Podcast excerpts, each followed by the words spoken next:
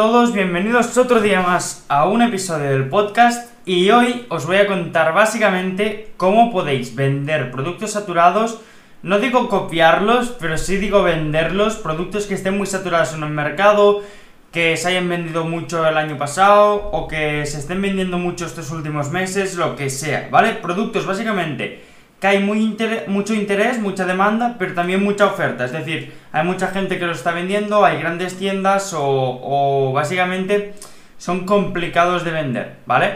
El típico producto saturado de toda la vida. Entonces, eh, hoy no llevo guion, no llevo nada apuntado, va a ser un vídeo pues así, espontáneo y demás, porque es algo que me preguntan mucho si es mejor vender productos nuevos o saturados. Entonces hoy, aparte de tocar este tema, os voy a explicar también cómo yo vendería productos saturados. No es lo que me gusta hacer, no es lo que suelo hacer, ¿vale? Ya sabéis que lo que suelo hacer es básicamente pillar productos nuevos, pillar ideas de, nichos, de mercados y demás.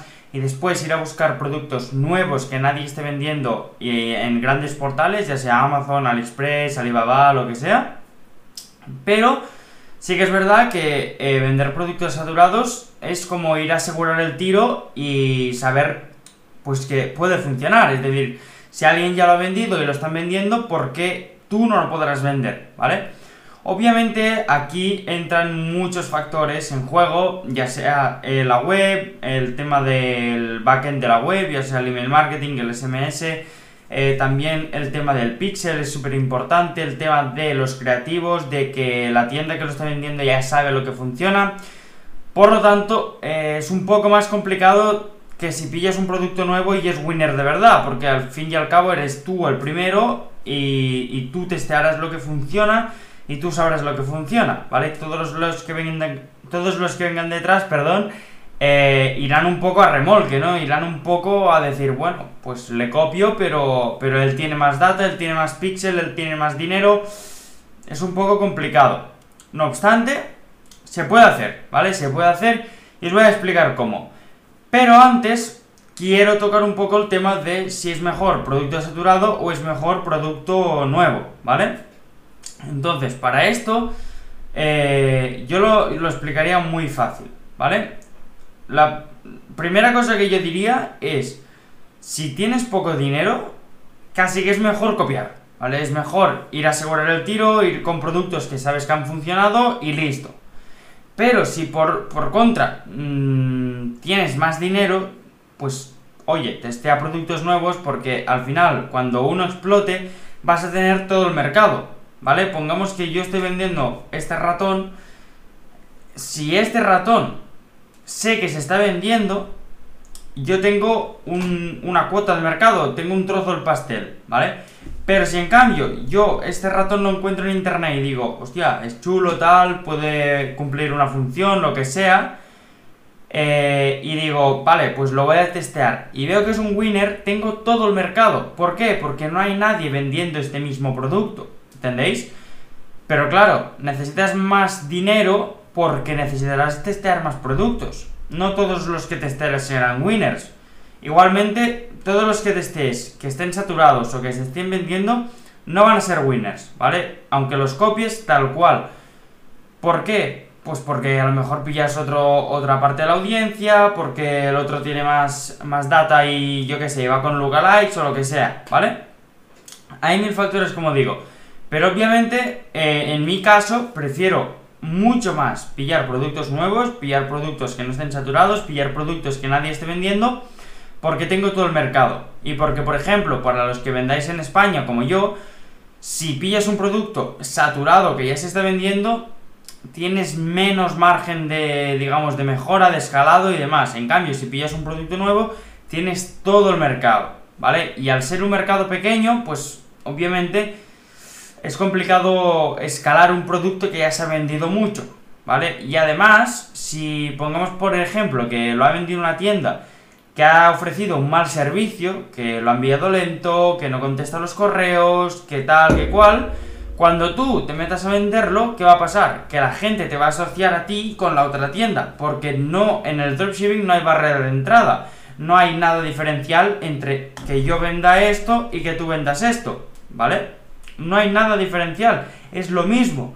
Entonces, cuando, cuando nosotros vendemos un producto que se ha vendido mucho y la otra tienda lo ha hecho mal, los comentarios de Facebook, eh, el feedback de los clientes y demás va a caer sobre nosotros. Pero sí que es verdad que se puede evitar un poquito. Y ahora ya pasamos con el tema de cómo vendería yo productos saturados, productos que se están vendiendo, cómo, digamos, copiaría yo eh, un producto. Y sé que no es lo más ético del mundo, pero la gente lo hace y es así, ¿vale? Y, es, es no querer ver lo, que se está haciendo, no querer ver lo evidente. Entonces, yo para vender un producto, digamos, eh, más saturado que se está vendiendo, primera cosa que debes tener en cuenta es que no puedes ir a enfrentarte a la marca grande, a la tienda grande que lo está vendiendo de cara. ¿Por qué? Porque tiene más data, más dinero y sabe lo que funciona. Y con eso te va a reventar y tiene la prioridad de Facebook. Entonces, lo que debes hacer es básicamente eh, ver los ángulos de venta que están usando la, competencia. Y tú buscar algo diferencial, es decir, otro ángulo de, de venta, o el precio más barato, o yo qué sé, o lo que sea, una mejor web, un mejor funnel, lo que quieras.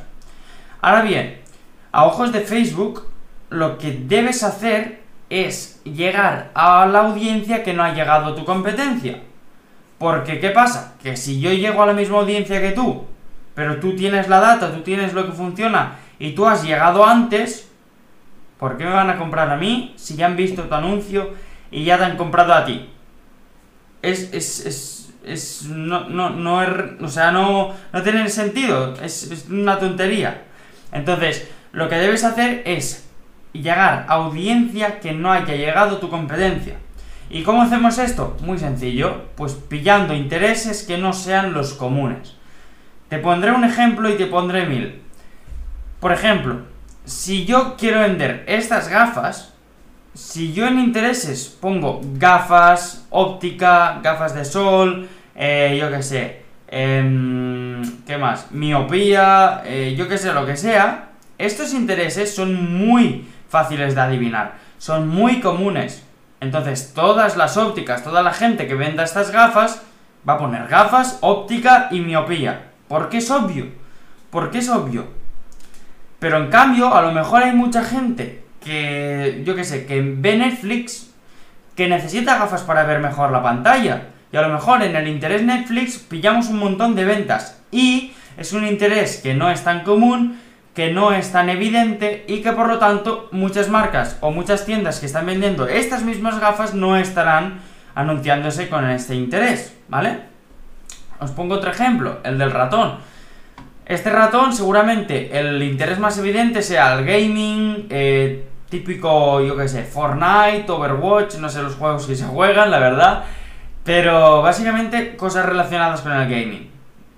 Entonces, eh, yo como otro interés podría meter, por ejemplo, Windows. Podría meter, yo qué sé, incluso... Es que hay miles. Incluso deporte, incluso salir a correr, incluso, yo qué sé, intereses de todo tipo. Eh, es que es, los, que queráis, gorras, HM, Telecinco, lo que sea. Con tal de llegar a audiencia que no haya llegado la competencia. Y me diréis, hostia, Paul, pero mm, anunciarme por Telecinco para un ratón gaming, ¿qué sentido tiene? Pues tiene mucho sentido. Porque tú no sabes si la gente que ve Telecinco quiere un ratón o no quiere un ratón. Igual que no lo sé yo, igual que no lo sabe nadie. Porque al final Facebook pilla la audiencia por interés, por, yo que sé, por likes que dan en páginas y demás. Entonces, un tío o una tía que necesite un ratón, mm, o sea, un tío que, que da un like en página de Telecinco, pongamos, ¿por qué no necesita un ratón? ¿Por qué?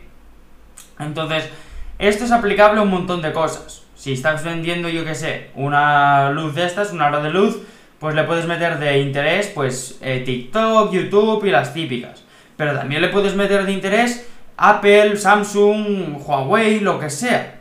Es decir, que esté un poco relacionado, que no sea lo evidente, o incluso que no esté relacionado para nada y le metas montaña, eh, yo qué sé, lo que sea, es que puedes meterle lo que sea, pero a lo que venimos y resumiendo todo el vídeo, que es a lo que quiero que te quedes. Tienes que llegar a intereses, a gente que no haya llegado tu que no haya llegado las otras tiendas, tu competencia, porque si no, no tiene ningún sentido vender lo mismo de la misma forma a la misma gente. Así que cambia el ángulo de venta, mira cómo puedes mejorar ciertos puntos del producto, de la web, del marketing y demás, y después busca intereses nuevos. Y ya está. Así vendería yo productos saturados y copiaría productos. Así que espero que os haya gustado mucho el vídeo, espero que os sirva en un futuro, en un presente o cuando sea. Y nos vemos en el próximo episodio. ¡Chao!